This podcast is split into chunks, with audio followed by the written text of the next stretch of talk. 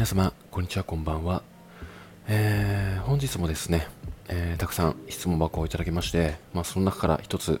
えー、言葉にして回答していきたいものがありましたので、まあ、そちらを、え読み上げて回答していこうかなと思っております、えそれではですね早速質問箱の方を読み上げていきたいと思います。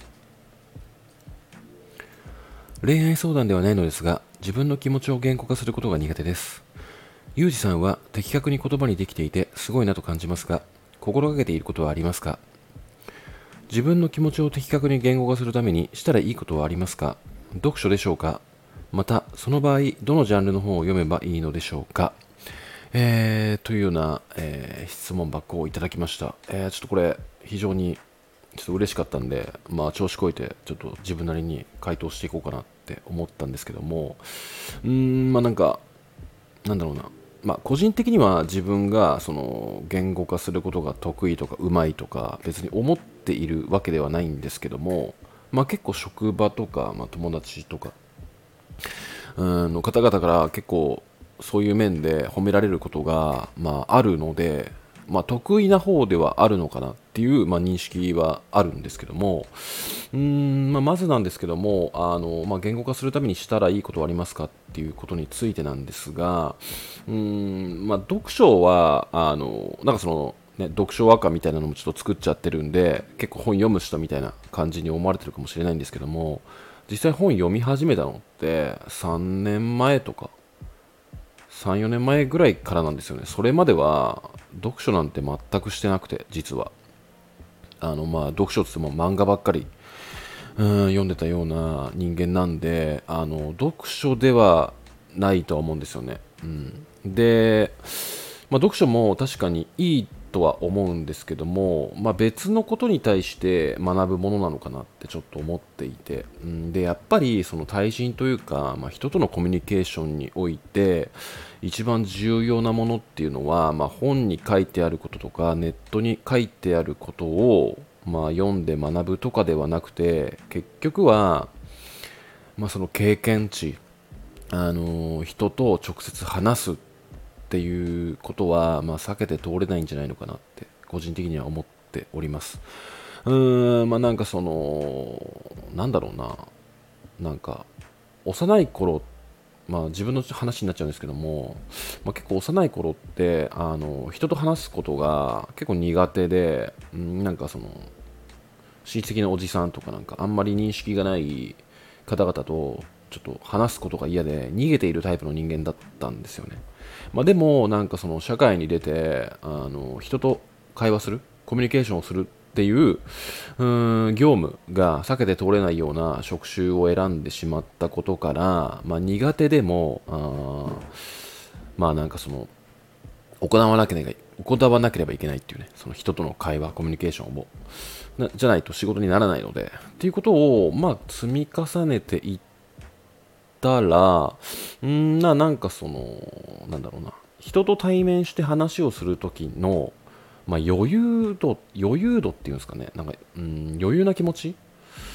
うんなんていうのかな。そのなんかあんまり、うん、人と話すことが苦手な方って結構なんかその目線が泳いでたり結構おどおどしちゃったりなんか自分が言えることが言えないっていう風なことって結構多いと思うんですけども、まあ、なんかその人と関わっていくとまあ、結構自分のまあ職種なんですけども、まあ、結構なんかその以前から深く関わっていたというよりも結構なんか初対面とかなんかそういうものが結構多いんですよね。まあ、だからこそなんかその人見知りをしなくなったっていうものがものすごくでかいなって思っていてでそういうのを重ねていくと、まあ、初めて会った方もそうなんですけども、まあ、なんかその緊張しないというかなんか自分であの、まあ、話をする上でうんまあ、なんかその余裕がある。余裕があるからこそその言語化もその余裕からあちゃんとしっかり対面してても言語化できるように考えられるっていう余裕。まずこの余裕が大切なんじゃないのかなって。その言語化ができたとしても余裕がなければ結局おどおどして言いたいことも言えなくて終わっちゃうっていうものが発生すると思うので、まあ、まず結局はもうあの実践を積むっていうことなんじゃないのかなって思いました。でまあなんかその言語化するっていう上でうんまあ、あとは大切なことというか、まあ、自分がやっていたことっていうのはうんまあ、結構昔からなんかその頭の中で、まあ、その出勤するときとか一人で歩いてるときとか結構ぼーっとするっていうよりもうんまあ、なんかそのこういうシチュエーションでこういう言葉を並べたら結構周り笑ってくれるなとかこういうシチュエーションでこういう言葉を伝えたら相手は喜んでくれるかなっていうものをうんなんかひたすらだらだらと考えるっていうのが結構好きでなんかずっとそれ脳内でやってたんですよね。だからそれが結構あの今になって、うん、身になっているのかなっていう、まあ、感じなんですけども、まあ、あとはその、まあ、読書もでもやっぱり大切なものだなってっていうのはあってなんか読書って例えばなんかそのビジネス書っていうよりも、まあ、小説物語とかあの人と人とが交わる、うん、物語調の,、うん、なていうのあの小説とかも読んでいくと結構頭のおかしな人が言ってるセリフとか結構まともな人が言ってるセリフっていうものを、まあ、ジャンル分けして読み上げていった時にうーんなんかそのなんていうのかなその言われた人の感情とかあとは言った人の感情とかを、まあ、自分で想像してうーんなんていうのかな。まあその実生活に結びつけるとか、まあ、あとはそのストーリーの中で、うん、明らかにおかしいなことを言ってるんだけどもうーんその実際にあんまりコミュニケーションとかそういう人の関わりはない方って何が正しくて何が正しくないのかっていうのが分からない可能性があるんですよね。だからその物語の中で明らかに頭おかしい人が言ってる言葉でさえも、うん、ちょっと気づけない部分もあるんじゃないのかなって。でもうんなんかたくさん小説を読むことによってあこういうシチュエーションではこういう言葉の並びが、まあ、一般的なんだなとかなんかそういうふうに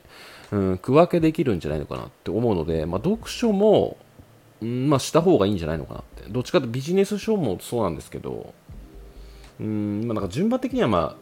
そうですね。ビジネス書そのコミュニケーションとかそういうものを読んでからうん小説物語的な感じの、まあ、本を読むっていう順序立ててやっていくとうんまあなんかその